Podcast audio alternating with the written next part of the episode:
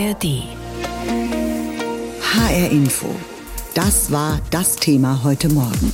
Die fünfte Jahreszeit, wenn die Politik zum Narren gehalten wird. Wir sind mittendrin in der fünften Jahreszeit und das bedeutet nicht nur Party und Alkohol, es gehören auch Spott und Kritik an den Mächtigen dazu. Besonders die Motivwagen finden große Beachtung, da werden politische und gesellschaftliche Entwicklungen auf der großen Bühne karikiert. Und schon im Vorfeld gibt es häufig Debatten um geplante Wagen, die ebenfalls ihren Teil zur politischen Kultur beitragen. Ich habe gesprochen mit Axel Heilmann, er ist der Präsident des Großen Rats der Karnevalsvereine Frankfurt am Main. Herr Heilmann, die Verbindung von Fasnacht und Politik hat eine lange Tradition. Jetzt gibt es aber aktuell viele Krisen und Kriege auf dieser Welt. Wie viel Fingerspitzengefühl war bei der Auswahl der Motivwagen da gefragt? Nicht mehr und vielleicht auch nicht weniger als in den Jahren zuvor, weil wir haben, ich sag mal, in unserem Ausschuss, der die Motive letztendlich dann auch bestimmt, äh, eigentlich einhellig immer die Meinung oder unseren Leitsatz, allen Wohl und keinem Weh, dass wir, ich sag mal, auf sehr brisante Themen, wie sage ich jetzt mal den Israel-Palästina-Konflikt, dass wir da, äh, wie, wie, sollen wir irgendwas politisch darstellen? Und um unsere Meinung geht es letztendlich auch gar nicht. Es geht mehr so drum, was hat das Volk im letzten Jahr so bewegt? Da ist natürlich auch immer Politisches dabei, zum Beispiel Hessen, ja, also was Lokales, die Koalition, die Neuwahlen, Boris Rhein. Wir haben auch was Ausländisches dabei äh, oder die Ampel zum Beispiel. Das sind halt politische Themen, aber wir werten das nicht. Wir machen insofern keine Aussage dafür oder dagegen. Man braucht ja auch Ideen für die Umsetzung und da fällt einem ja auch nicht zu jedem Thema was ein. Was hat Ihnen in diesem Jahr besonderen Spaß bereitet?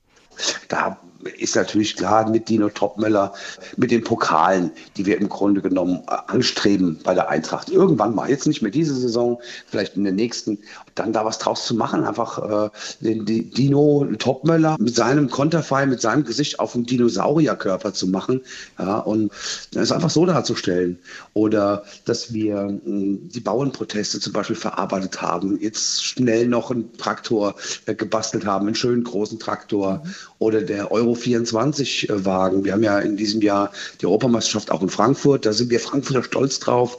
Und sollen wir auch sein, dass wir wie 2006 hier vielleicht eine neue Tür aufstoßen, einfach mal für Vielfalt, für Offenheit das wird durch diesen Wagen per se jetzt nicht äh, klar, aber wer sich das anschaut, der sagt, Mensch, sicher, hier kommt ein Stück weit der Welt wieder nach Frankfurt, nach Deutschland und wir wollen uns als gute Gastgeber präsentieren. Und dieser Wagen zum Beispiel, wenn Sie nach Spaß fragen, der hat wahnsinnig viel Spaß gemacht, weil er sehr detailliert ist, weil wir, ich sag mal, mit Airbrush gearbeitet haben. Das sind, sage ich mal, kleine Details, die sieht man, wenn man auf dem Balkon steht oder weit weg von der Straße, dann sieht man das nicht. Man muss schon ein bisschen näher rangehen und das hat einfach Spaß gemacht, dass wir auch mal so kleine Detailarbeiten ähm, gemacht haben und nicht nur mit die großen Pappmaché-Sachen, die letztendlich dann auch jeder sehen kann.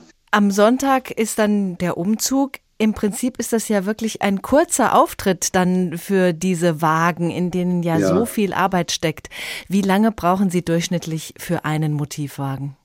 Gut, also wenn wir die vom Ausdenken, Planen, also haben wir ausgerechnet, es geht so um 100 Arbeitsstunden ungefähr, allen zusammen weil den Wagen selber baut ein Künstler, das macht er alleine, aus Pappmaché, aus Hasendraht und ich sage mal so, die Zeit wird nur dann verkürzt, wenn er, sage ich mal, einen Kopf aus der vorherigen Kampagne hatte. Ne? Mhm. So, so Dauerbrenner. Früher war es die Merkel, die haben wir jahrelang durchgeschleppt. Da braucht man den Kopf nicht jedes Jahr machen. Frisur hatte sich auch nicht verändert.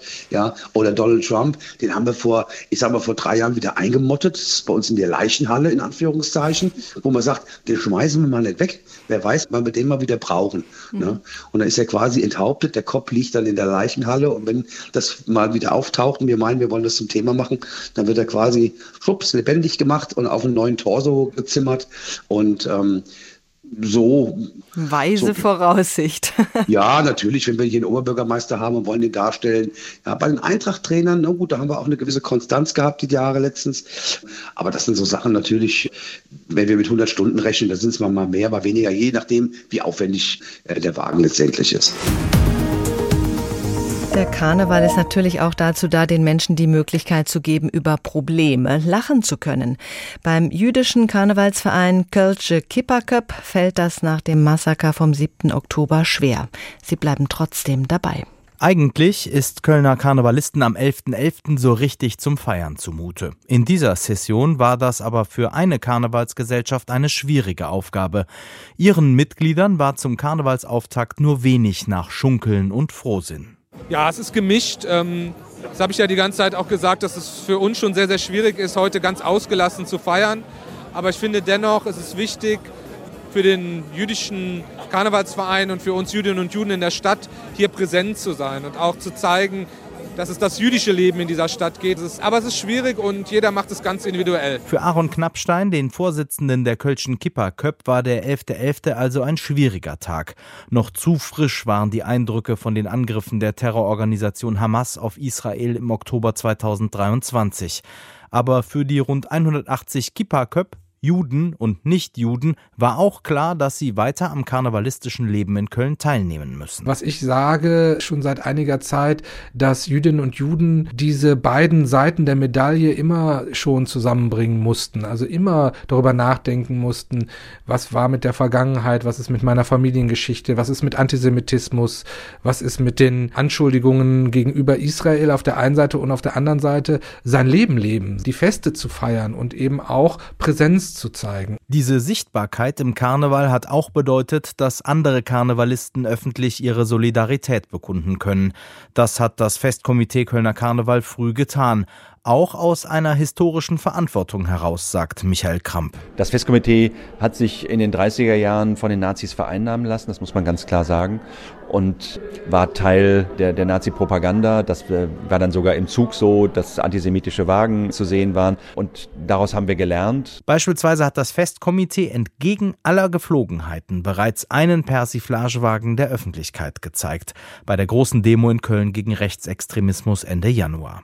Auf dem Wagen streckt der Kallendrisser, eine bekannte Figur in der Kölner Altstadt, Nazis und Rechtsextremen den nackten Hintern entgegen. Für Zugleiter Holger Kirsch bieten der Karneval und der Rosenmontagszug eine wichtige Basis, um klar Position zu beziehen. Gerade bei dem Thema, was aktuell in der Welt und in Deutschland ja wieder zunimmt, Antisemitismus ein ganz besonders wichtiges Zeichen. Der Meinung ist auch Aaron Knappstein. Er sieht im Karneval noch eine der wenigen Institutionen, in der fast alle Teile der Gesellschaft miteinander in Kontakt kommen, unabhängig vom Einkommen oder der politischen Gesinnung.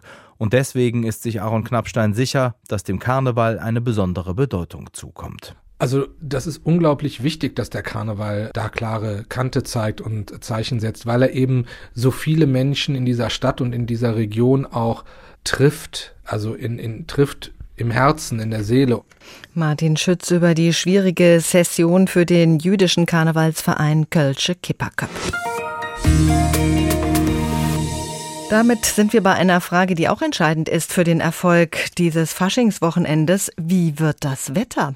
Egal, was da vom Himmel kommt, für Jecken, wie meinen Kollegen Daniel Flug, ist das eigentlich ja Nebensache. Ich habe schon im übelsten Schneesturm, im prasselnden Regen und in den heftigsten Winden am Rosenmontagszug gestanden.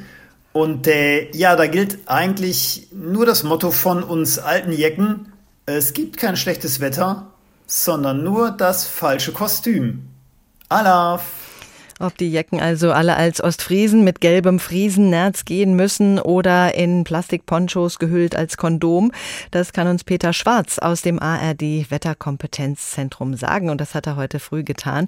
Herr Schwarz, es hat ja extrem viel geregnet in letzter Zeit. Die Böden können das Wasser gar nicht mehr aufnehmen. Wann hört der Regen auf in Hessen? Ja, da zieht jetzt am Vormittag schon das Gröbste ab. Wir hatten ja in den letzten drei Tagen über 40 Liter Regen pro Quadratmeter, so im Schnitt mal auf Hessen betrachtet. Hier und da ein bisschen mehr, hier und da ein bisschen weniger. Also diese Luftmassengrenze, die ist die kalte Polarluft im Norden von sehr, sehr milder Subtropikluft im Südwesten trennte, an der diese doch sehr andauernden, kräftigen Regenfälle aufkamen und auch anhielten, die wird jetzt nach Nordosten rausgedrückt und die nimmt den Regen auch mit. Ein Hochdruckgebiet ist jetzt erstmal nicht in Sicht, daher kann es dann auch am Mittag noch weitere Schauer geben, aber am Nachmittag gibt es schon längere trockene Phasen. In der Nacht zieht dann nochmal ein Regengebiet drüber, in der Nacht auf Sonntag auch nochmal eins, also trocken bleibt es auch die nächsten Tage nicht, aber den endlosen Dauerregen, den sind wir jetzt erstmal los. Am Sonntag ist der große Umzug in Frankfurt. Wie stehen da die Chancen, dass vielleicht auch mal ein bisschen Sonne rauskommt? Eigentlich ganz gut. Der Morgen, der gibt sich erstmal noch trübe und nass. Wenn man da so rausguckt, kriegt man wahrscheinlich so ein bisschen Zweifel. Aber ab Mittag, denke ich, wird das meistens trocken bleiben und sogar die Sonne wird dann ab und zu mal rauskommen. Am Montag, wenn in Köln, Mainz und in vielen anderen Orten die Rosenmontagszüge laufen, bleibt es denn da dann trocken?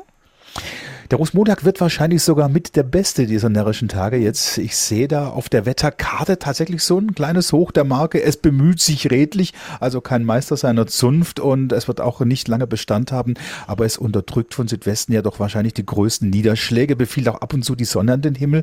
Sturm oder ähnliches ist auch nicht in Sicht, Schneetreiben schon gar nicht. Also aus meiner Sicht grünes Licht für die Rosenmontagszüge in Mainz, Köln, Düsseldorf und anderorts eine Mischung aus Wolken, ein bisschen Sonne, vielleicht ab und zu ein paar Tropfen. Für die Auswahl des richtigen Kostüms ist ja auch entscheidend, wie die Temperaturen werden. Wie warm muss man sich anziehen an diesem Faschingswochenende? Also, also sehr frieren muss keiner. Nachtfröste haben wir keine. Und heute und morgen wird es ja erstmal richtig mild mit bis zu 14, 15 Grad. Dann kommt so ein Ticken frischere, in Anführungszeichen, oder sage ich besser mal, weniger milde Luft, 12 Grad etwa am Sonntag, am Rosenmontag noch knapp 10 Grad. Das sind für die Jahreszeit immer noch viel zu hohe Werte, aber es muss nicht jetzt unbedingt der dicke Pelz oder das Bärenkostüm sein. Ich denke, da kommen wir ganz gut durch. HR Info, das Thema. Diesen Podcast finden Sie auch in der ARD Audiothek. Die Narren und Jecken sind los seit gestern und bis nächsten Dienstag. Gemeinhin heißt es, die großen Hochburgen am Main und Rhein seien zum Beispiel in Mainz oder Köln.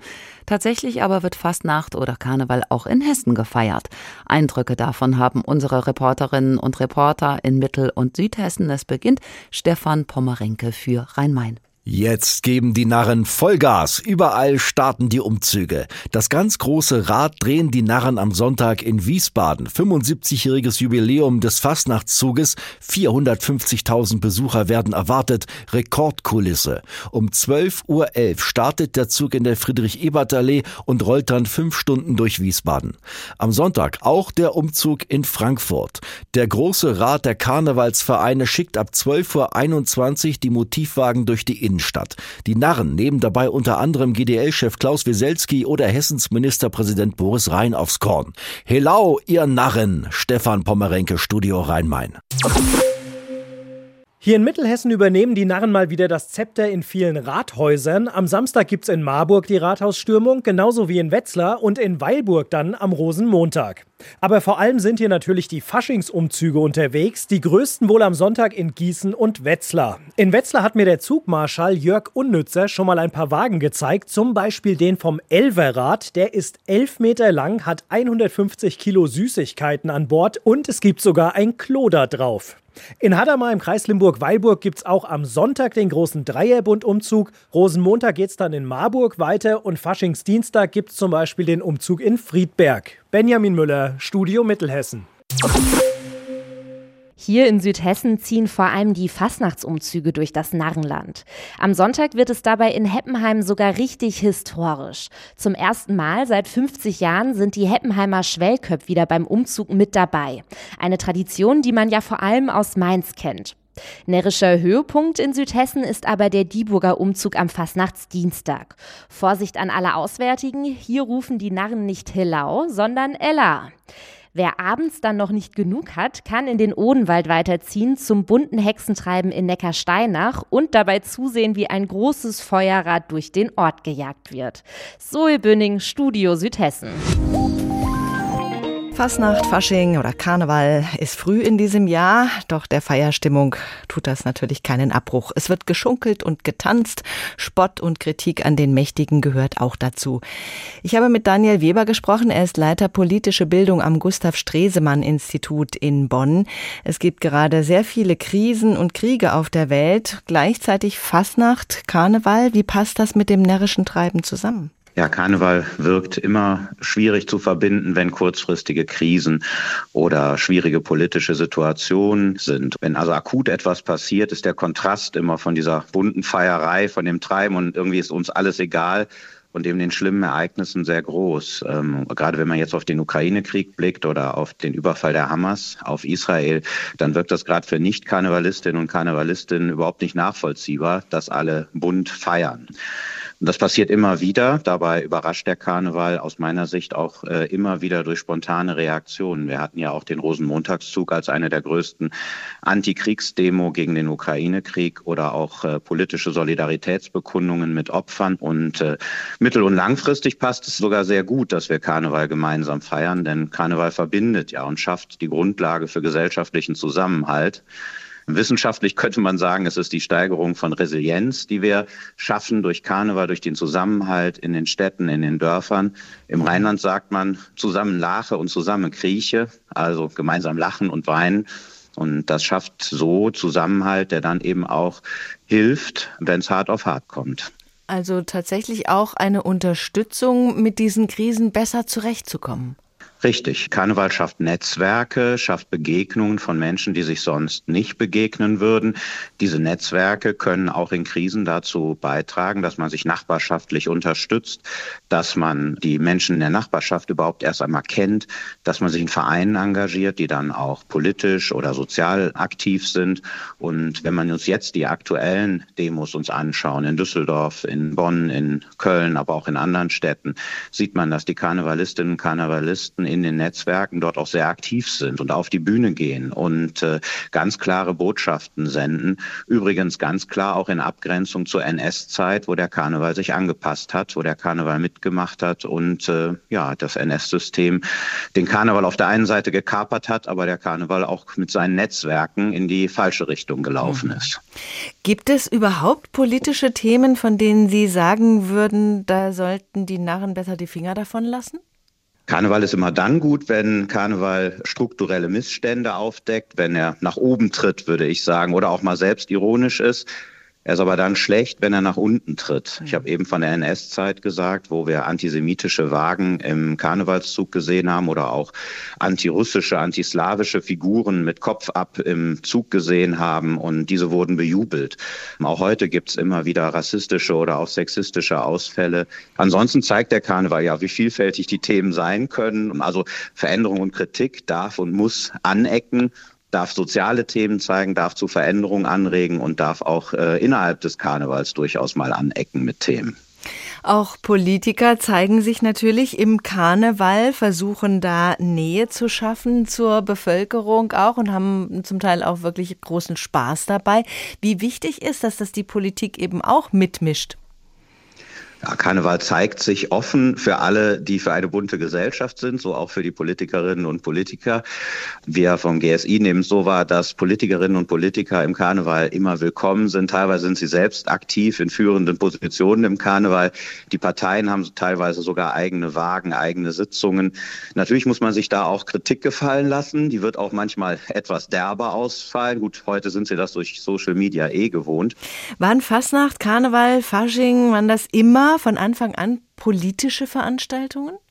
Nicht immer, man musste auch immer darum kämpfen. Wir wissen ja alle, Karneval ist ein soziales Ereignis, ist eine Feier, ist eine Feierei und nicht immer und überall politisch. Aber spätestens seit Franz Ravot in den 1840er Jahren, der sich gegen preußischen Militarismus ausgesprochen hat, sieht man zum Beispiel dann auch an den späteren Garden, die ja die Preußen veralbern, sieht man, ähm, dass der Karneval immer schon politischen Anspruch hatte. Der wurde immer mal wieder zurückgedrängt, es wurde immer mal wieder versucht, von oben zu kapern. Es wurde auch immer wieder hat der Karneval auch aus sich selbst heraus sich vielleicht zu unpolitisch gegeben, aber man sieht, dass die Politisierung des Karnevals dann wiederkommt, von unten, von der Seite und äh, ja, die Menschen einfordern, dass eben ein solches großes Ereignis, wo alle zusammenkommen, dass auch darüber gesprochen wird, wie große Politik aussehen kann und sich auch als politisches Wesen zu zeigen. HR Info. Das Thema. Wer es hört, hat mehr zu sagen.